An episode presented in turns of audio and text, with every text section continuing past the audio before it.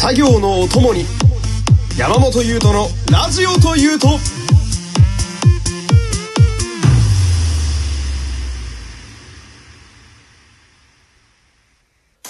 山本優斗のラジオというと第43回よろしくお願いします。えー、なんかこう、いろいろとね、家があんまり出れなくて、で、ご飯も制限されてくるとね、あの、ジャンクなものがね、とても食べたくなりまして、なんでね、あの、今日は終始ご飯の話題ですけれども、まあ今私が食べたいジャンクフードはね、えー、ぶっちぎりで、えー、マックの朝マックメニューのソーセージエッグマフィンですね。あのー、クーポン付きでね、あのー、まあ、本当の値段が確か450円なんですけれども、えー、350円になるというとてもお手軽な代物でしてね。あのー、まあ、ソーセージエッグマフィンセットは、あのー、なんて言うんだろうな、ああいう、こう、つぶつぶがついたバンズに、えー、薄めの、えー、ハンバーグが挟んであって、で、そこにあの、目玉焼きが挟んであってね。で、一緒に、まあ、セットメニューで、あの、ハッシュドポテトとね、まあ、私はいつも大体アイスコーヒーを頼んでたんですけれども、あの、そのソーセージマフィンをかじってね、まあ、かじるだけで、そのまあ、肉汁がね、あの、口の中にこう広がるわけなんですけど、その肉汁が口の中に広がってる状態で、ハッシュドポテトをかじってね、まあ、それであの、お供であるアイスコーヒーだとか、コーラとかで、こう、流し込むというのがもう、至高なわけですよ。あのー、まあ、常々ね、言ってるんですけれども、僕はあの、マックのメニューはね、えー、朝マックが一番美味しいと思ってるので、あの、いつもね、10時半になると朝マックって終わっちゃうんですけれども、まあもったいないなと思いながら。まあ朝マックだとね、あともう一つあの、マックグリドルっていうね、あの、まあパンケーキみたいな、あの、蜂蜜が練り込んである生地で、えー、ハンバーグを挟んである甘じょっぱいやつがあるんですが、もうあれはちょっとあの、まあ焼くというか、あの、危険な品物でしてね、えー、カロリーが大変高いのはね、かじりながら分かってるんですけれども、もう一回食うとね、あの、異常なまでの中毒性を誇るという、まあそんな朝マックを思い返しながらね、まあ食べれてないんで寂しくなってたんですけれども、そういう食べ物の話を考えているとね、えー、まあやっぱり自分でね、その、自炊をすることが多くなったって、まあちょこちょこ話題で喋ってると思うんですけれども、やっぱり人様がね、こう自分ではない何者かが、えー、作ったご飯がすごく食べたくなってくるんですね。まあ、うん、僕そんなにもともとね、そんな外食をめちゃくちゃするタイプではなくて、むしろあの、まあ、貧乏症なので、えー、まあ、普段から自炊は結構してたんですが、その家でね、作った方が、まあ、安いやんけとか、まあ、外で、まあ、例えばスーパーで買うにしても、よっぽどめんどくさかったり時間がない時に、まあ、弁当買ったりとか、あとはまあ、今日はちょっと葉っぱ食べてないなみたいな。だからサラダだけ買って帰るか、程度の人間だったんですが、まあ、あの、もうさすがにね、まあ、1ヶ月以上ね、毎日自分で飯を作ってると飽きてきますよ。で、そのね、えー、自粛後に行きたいなって思う店やらね、まあ食べ物屋に限らず、あの、まあ僕やったら服とか靴とかも見に行きたいなって思いながら日々過ごしてるんですけど、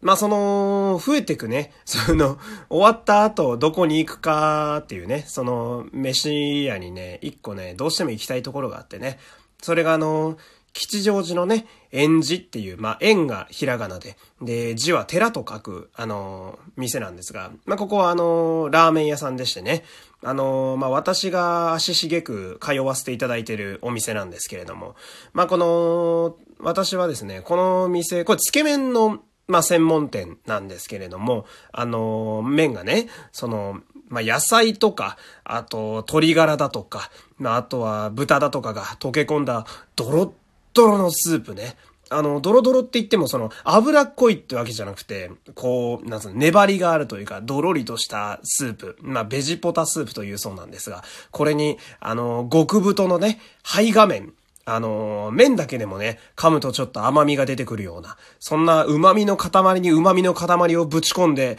あのその大量のドロドロのスープを麺に絡ませながら、ガッとこう、喉をつくように胃に入ってきてくれる、あの感覚をすごく味わいたくてね。まあ、このつけ麺屋さん、僕ものすごく好きで、あの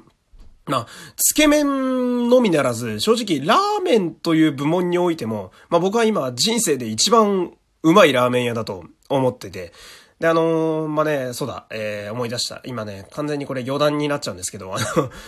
人とね、あの、話すときにね、盛り上がる話題としてね、あの、忖度なしで、あの、あなたが人生で一番美味しいと思うラーメン屋を教えてくれっていう話題をね、あの、私よくやるんですけども、これが非常に盛り上がりましてね。で、その相手がね、出してきてくれるラーメン屋さんっていうのが、あの、もうあの、なんだろう、いや、うまい、なんだよ、こう、大体ラーメンなんてみんな正直うまいもんだとは思ってるんですけど、そんなまずいラーメンなんて僕はあんまり会ったことがないので。でもその、その中でも、その人の中で頂点のラーメン屋を教えてくれっていう風に話すとね、そのラーメン屋の話題だと大体今みたいにこうみんなこう熱が入ってね。んで、そのよくおすすめされたラーメン屋に行くなんてのがありますけれども、まあそこで出てくるラーメン屋はほぼ間違いないので、まあそんな話をしてみるとね、飲み会なんか盛り上がるんじゃないかなっていう。で、まあね、戻ってくると、その、まあ、つけ麺がね、あの、私、そこのつけ麺がとても大好きで、あの、まあ、一番中毒になってた頃はね、えー、週4号ぐらいで、あの、通わせていただいてたんですけど、あの、すごいのがね、必ず並ぶんですよ、その店。で、あの、外にね、ベンチが2つ、ん？違うな。二つ。えー、店の入り口にベンチが一個。で、外に二つ。まあ、合計三つあって。で、さらにた、大概ね、あの、立って並ぶことも多くて、とにかくよく並ぶ店なんですよ。でもあのまあ、あの、店員さんが、あの、お客さんのさばき方が上手でね、まあ、回転率が高いので、まあ、並んでも10分ぐらいなんですけど、まあ、10分並んだとしても5分ぐらいで食っちゃうので、まあ、の、食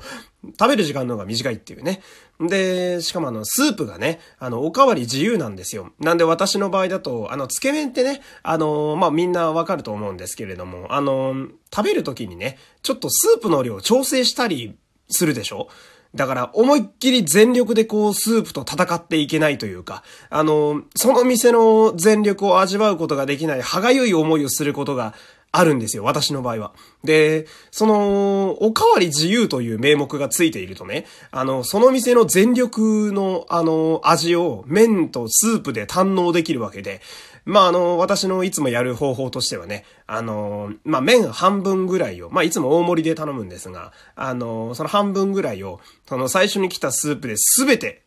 あの、食べを食べて、あの、スープが空になって、具だけ残るようにしてね。で、あの、そこでもう一回、すみません、お借りくださいって言うと、あの、最初の一杯目よりやや多めにくれるんですよ。まあ、1.5倍ぐらいね。そしたら、その残りの麺を、その具と、えー、スープとまた全力でこう、ドロドロにつけて味わえるっていうね。喋りながらも今もう演じ行きたくてしょうがないんですけれども、この、吉祥寺演じっていうのはね、あの、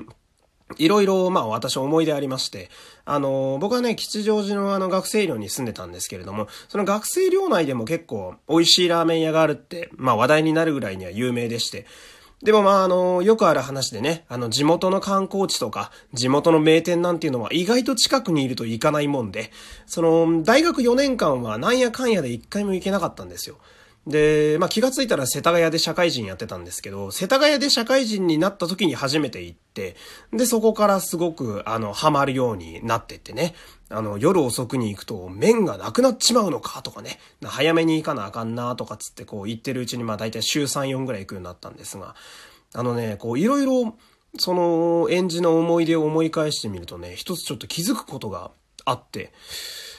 あのー、まあ、気のせいであってほしいんですけれども、あの、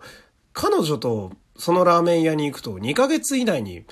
別れてるなっていう おおおあれあれ？と思って。で、まあ私あの、まがいなりにも声の仕事で芸能のところに、まあ片足だけ突っ込ませていただいてるんで、あの、これジンクスをね、結構信じちゃうというか、あの、毎年あの、芸能の神社に初詣行くような人間なんですよ。なんでもこう え縁起はちゃんと担いでおこうかなと思って。で、まあ、自粛明けたらね、あの、まあ、私は多分そんなことも気にせず、真っ先にそのラーメン屋に行くと思うんですけれども、なんか思い返してみると、あれ、あの、旨味の後に別れが来るなっていう そう、あれと思った、まあ、そんな、今日はそんなお話なんですけれども、まあ、この自粛がね、あの、続く限りは仕方ないんですけれども、でも僕にはその、うまい名店がね、あの、お客さんが来ないことによって、まあ、不審になったり、あの、潰れたりっていううのは悲しいので、まあ、もしテイクアウトとかやってくれるんだったら、あの、真っ先に、あの、頼みたいなって思って。とにかく飲食店の皆さんにはね、あの、私が自粛終わるまでは、どうにかこうにかちょっと開けといていただきたくて、開けてからは、まあそれこそ週5ぐらいで特に園児さんにはね、行きたいと思っていますので、あの、皆様、これからも前向きに頑張っていきましょうという、今日はそんなお話でした。では、今日はこの辺で失礼いたします。山本優斗でした。今日もありがとうございました。